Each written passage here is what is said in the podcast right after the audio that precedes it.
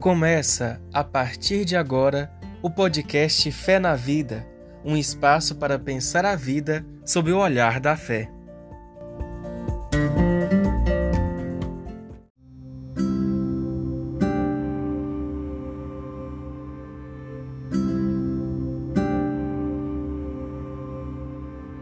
Olá, eu sou Rodrigo Oliveira Silva e esse é o nosso podcast Fé na Vida.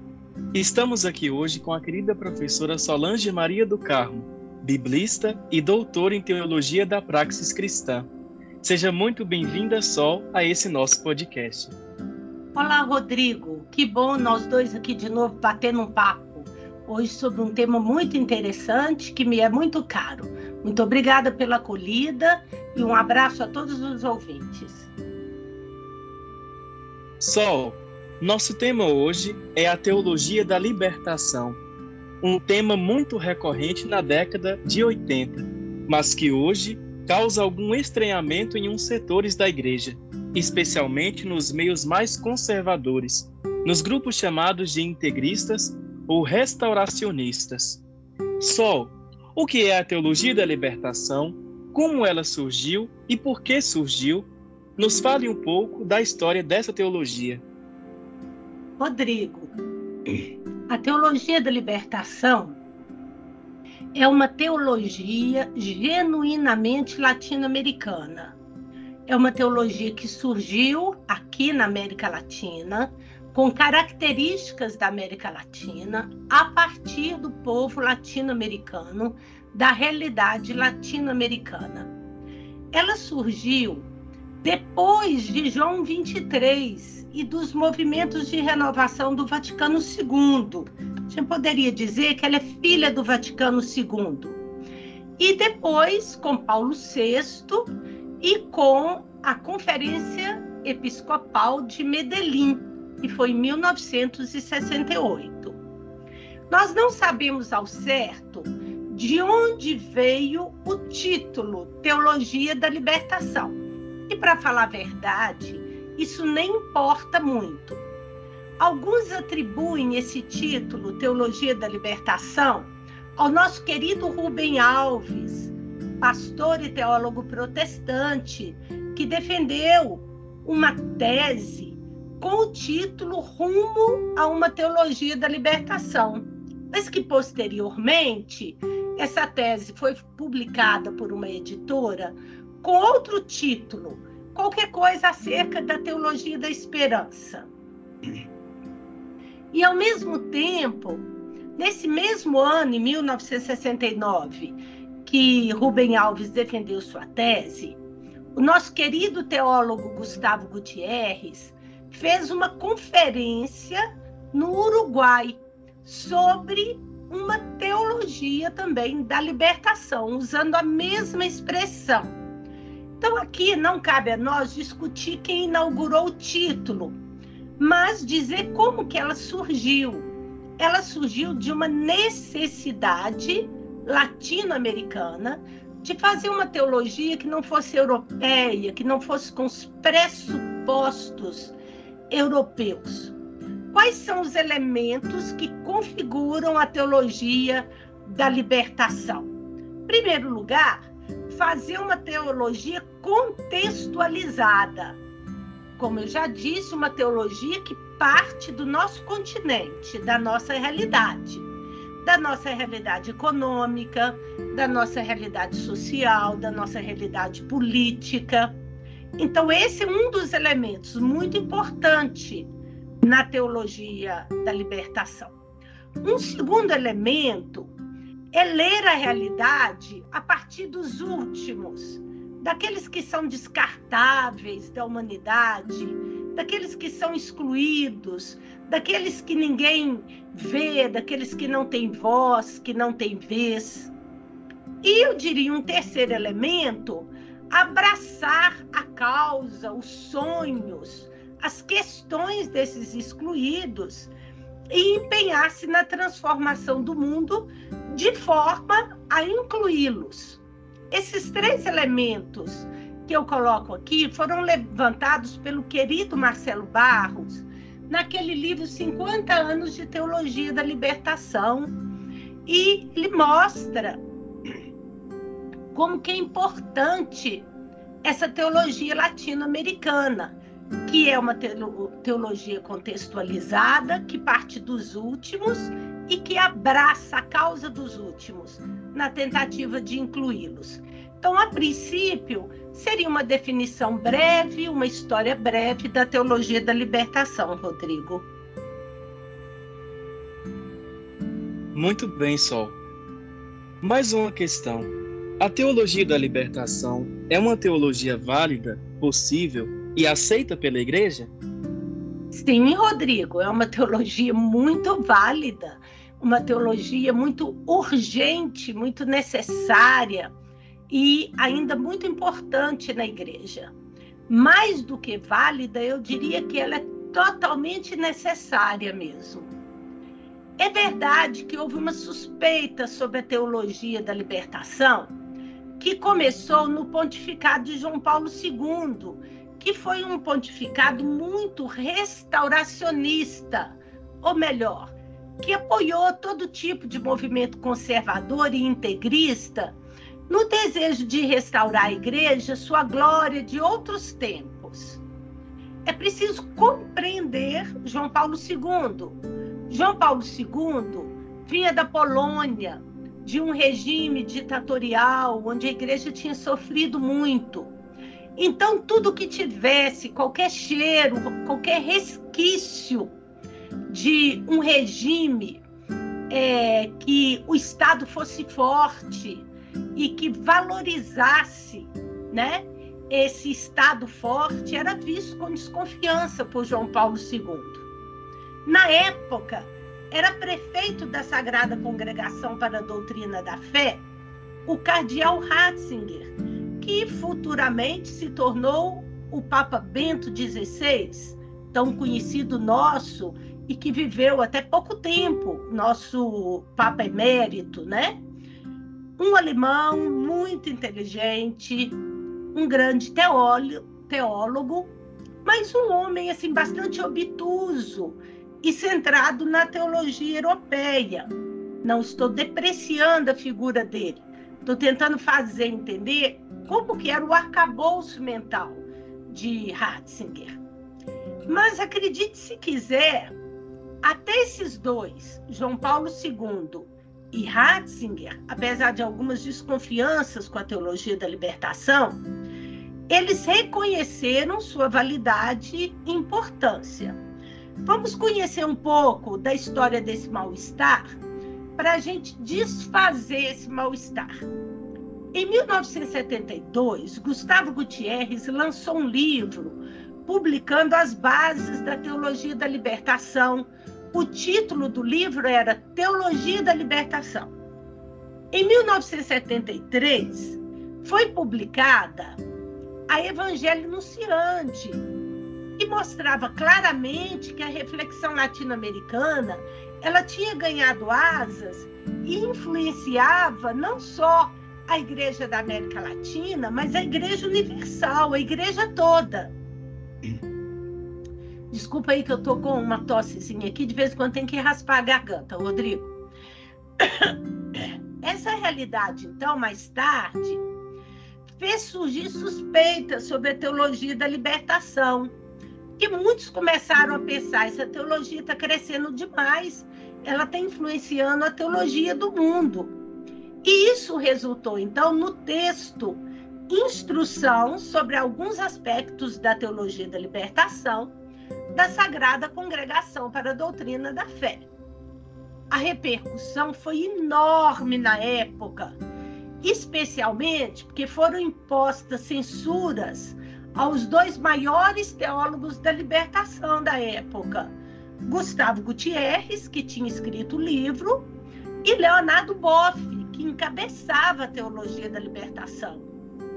Em seguida, então, Roma convocou uma reunião entre o Papa, seus auxiliares diretos, seus representantes e alguns representantes da CNBB para conversar sobre a teologia da libertação. Isso aconteceu em 1986. A teologia da libertação na década de 70, cresceu enormemente, foi a década de seu florescimento. Ora, nessa reunião, já em 86, quer dizer, 13 anos depois da Evangelho Nunciante, 14 anos depois do livro de Gustavo Gutierrez, essa reunião é, criou um, um. Como é que eu diria? Criou um novo clima, porque o mal-estar foi desfeito quando João Paulo II escreveu algo muito importante sobre a teologia da, da libertação. Ele disse assim: estou até com a frase dele aqui para não esquecer. Estamos convictos, nós e os senhores que pertencem, que fazem parte dessa reunião, de que a teologia da libertação não só é oportuna, mas ela é útil e ela é necessária. Veja que curioso, o próprio Papa João Paulo II, que era reticente, que tinha reservas quanto à teologia da libertação, se convenceu da sua urgência, da sua importância, da sua necessidade, da sua utilidade. Em 1995, o cardeal Ratzinger viu na leitura popular da Bíblia, defendida pela teologia da libertação e difundida por ela, a leitura popular da Bíblia, é, gestada, criada, pensada por nosso querido Frei Carlos Mester e por, pelo biblista Orufino, ele também admitiu a importância da teologia da libertação para a igreja especialmente no que diz respeito à leitura popular da Bíblia. Então veja que um mal-estar que começou lá atrás não tem motivos para ele continuar hoje, uma vez que ele já foi eliminado pelos próprios representantes que haviam levantado suspeitas sobre ela. Então, isso hoje é uma coisa resolvida. No documento, estou é, até com ele em mãos aqui, a interpretação da Bíblia na Igreja, da Pontifícia Comissão Bíblica, esse documento, nesse documento, nós encontramos a leitura libertadora da Bíblia, que é um resultado da teologia da libertação. E é entendida como uma abordagem totalmente possível e totalmente viável da Escritura. Então, veja, esse mal-estar já está resolvido. A teologia da libertação é uma teologia válida e aceita pela igreja. Apesar de que grupos restauracionistas e conservadores, entendendo que a teologia da libertação usa pressupostos marxistas, ela se opõe à teologia da libertação. Mas esse é um outro problema. O comunismo foi transformado num bicho-papão para amedrontar os incautos, para é, é, ameaçar a fé daqueles que não conhecem bem a teologia. E com isso veicularam o marxismo, a teologia da libertação, de forma que muita gente ficou contra a teologia da libertação. Mas hoje não há nenhum interdito, nenhuma proibição à teologia da libertação. O que houve já foi resolvido e a voz da igreja, a última voz da igreja, é que a teologia da libertação é totalmente útil e necessária. Inclusive, o Papa Francisco, ele é um homem que é fruto dessa teologia. Ele viveu essa teologia na América Latina e ele é totalmente aberto a essa teologia e dialoga muito bem com a teologia da libertação e a difunde, inclusive. E não vemos nenhum problema na teologia da libertação hoje. É isso que é esse que foi o mal-estar, Rodrigo, mas já está totalmente resolvido, ok? Ok, Sol. Uma outra dúvida. Por que tanta resistência atualmente em relação a essa teologia e a seus representantes? Bom, Rodrigo, o, a resistência vem especialmente, como eu citei há poucos minutos atrás, da veiculação da teologia da libertação, a filosofia e sociologia de Karl Marx. Karl Marx foi um filósofo e sociólogo, um grande pensador do nosso tempo. E a teologia da libertação usou alguns pressupostos de fato de Karl Marx para desenvolver a sua teologia. Alguns pressupostos para entender o mundo, para analisar o mundo, para depois fazer teologia. A teologia da libertação trabalha com o método ver, julgar e agir.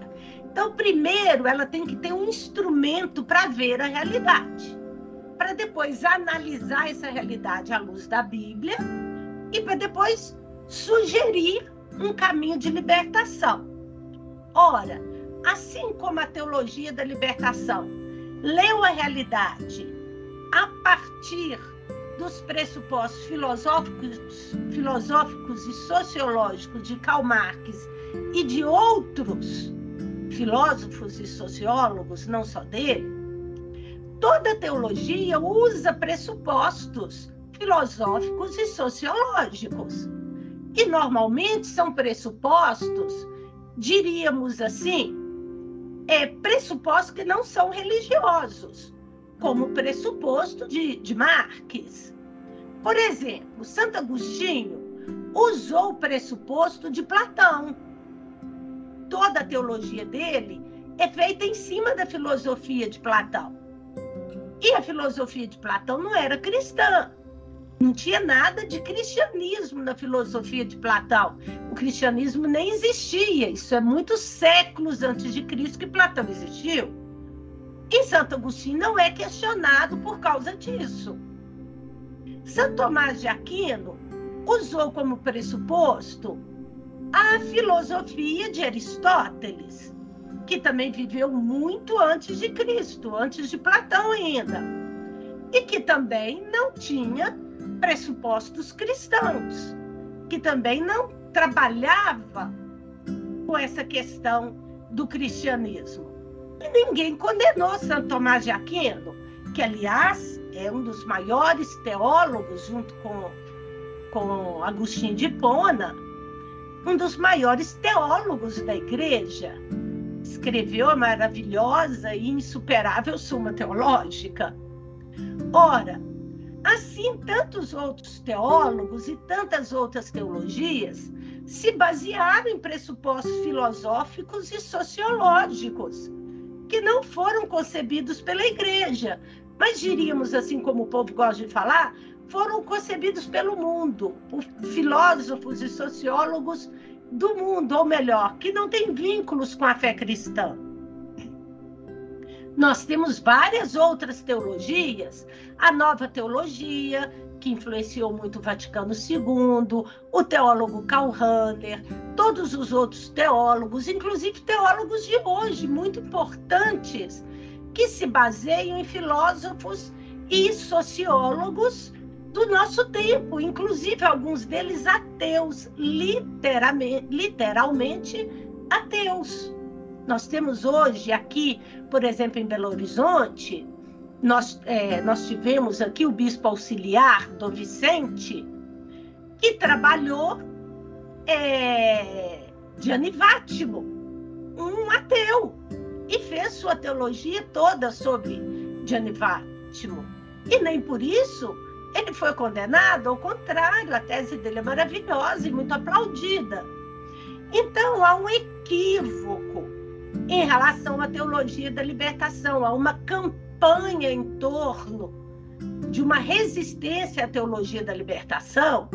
Eu diria que, inclusive, essa resistência é maldosa.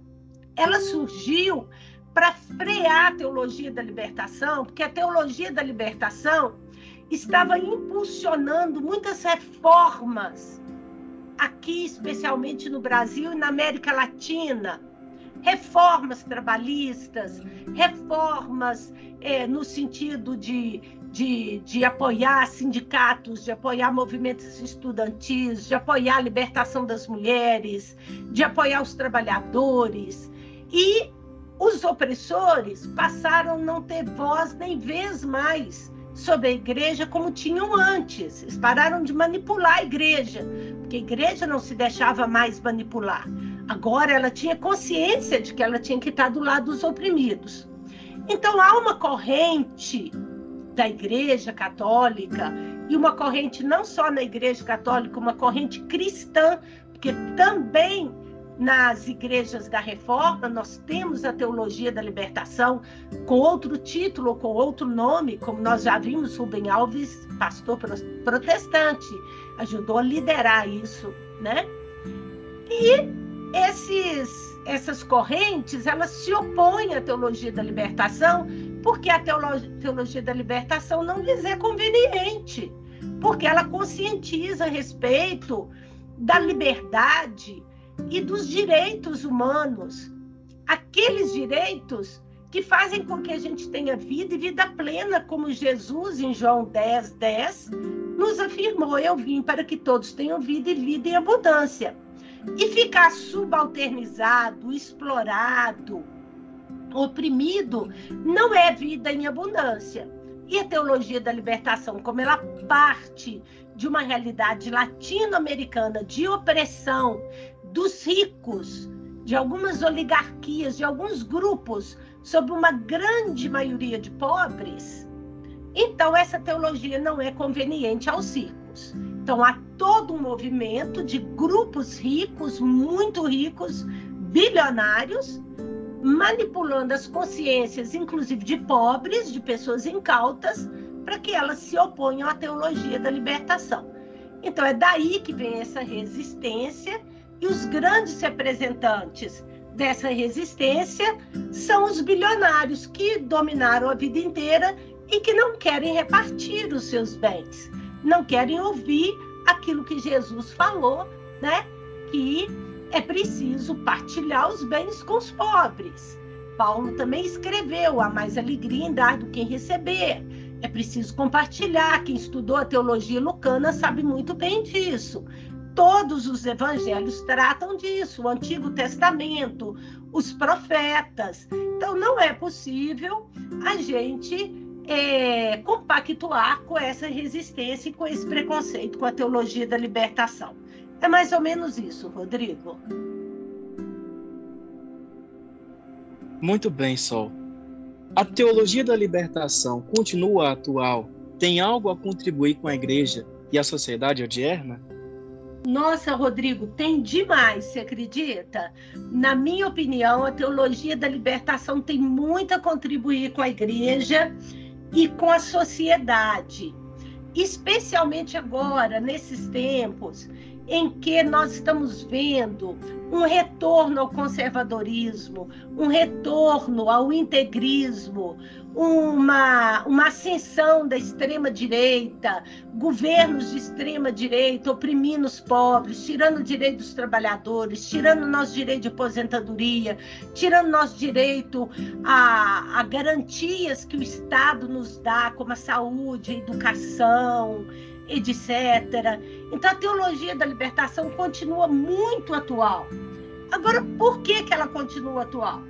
Primeiro, porque ela é uma teologia latino-americana e não uma teologia eurocêntrica.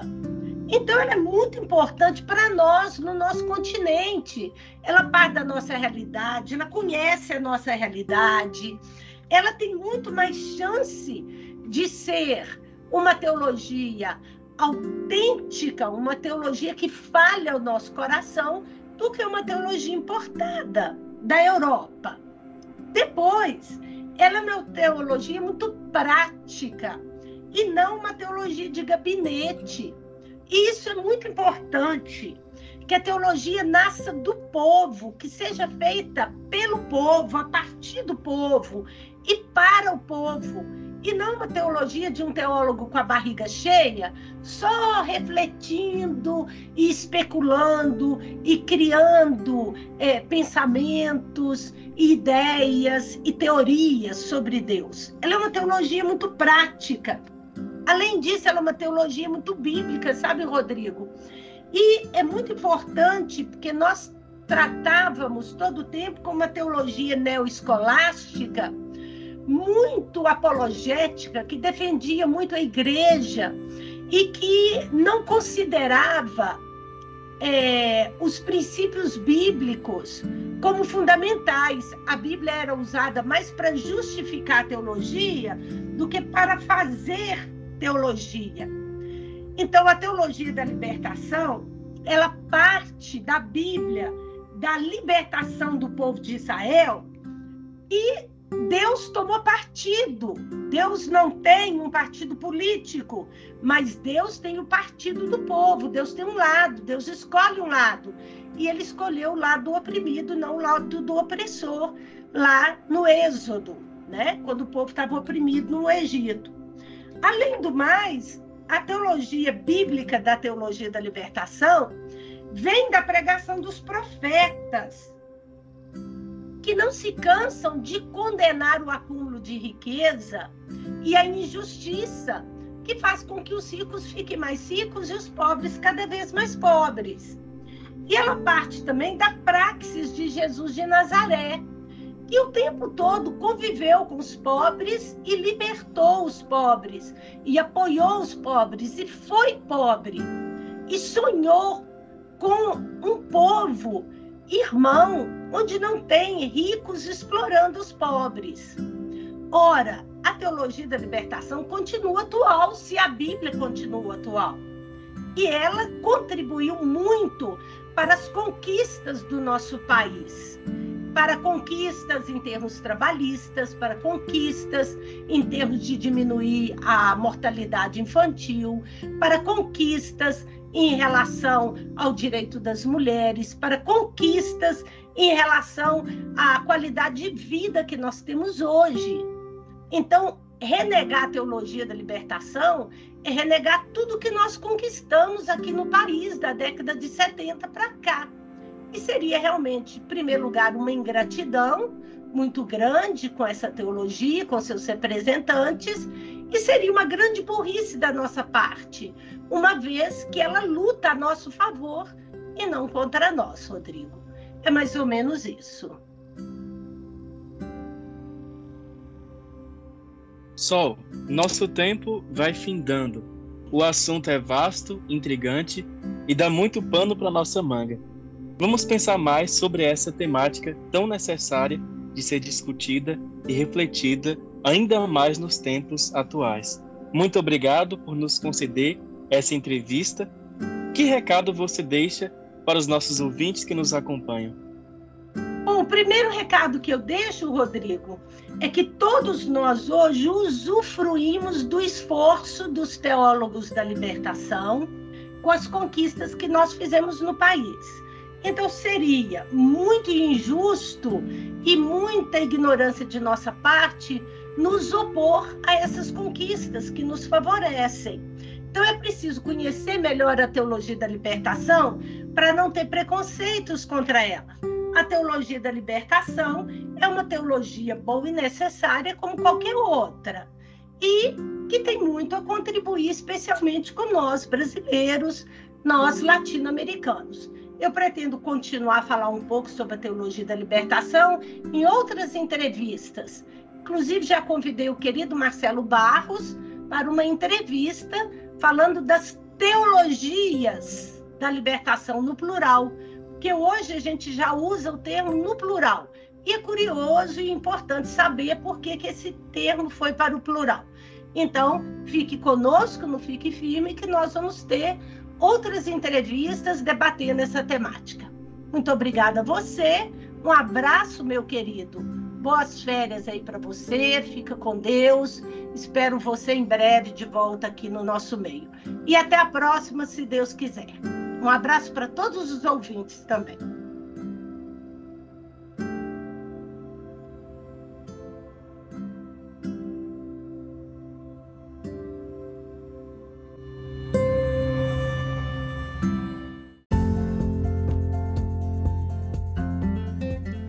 Você acabou de escutar o podcast Fé na Vida. Muito obrigado pela companhia e te esperamos no próximo episódio.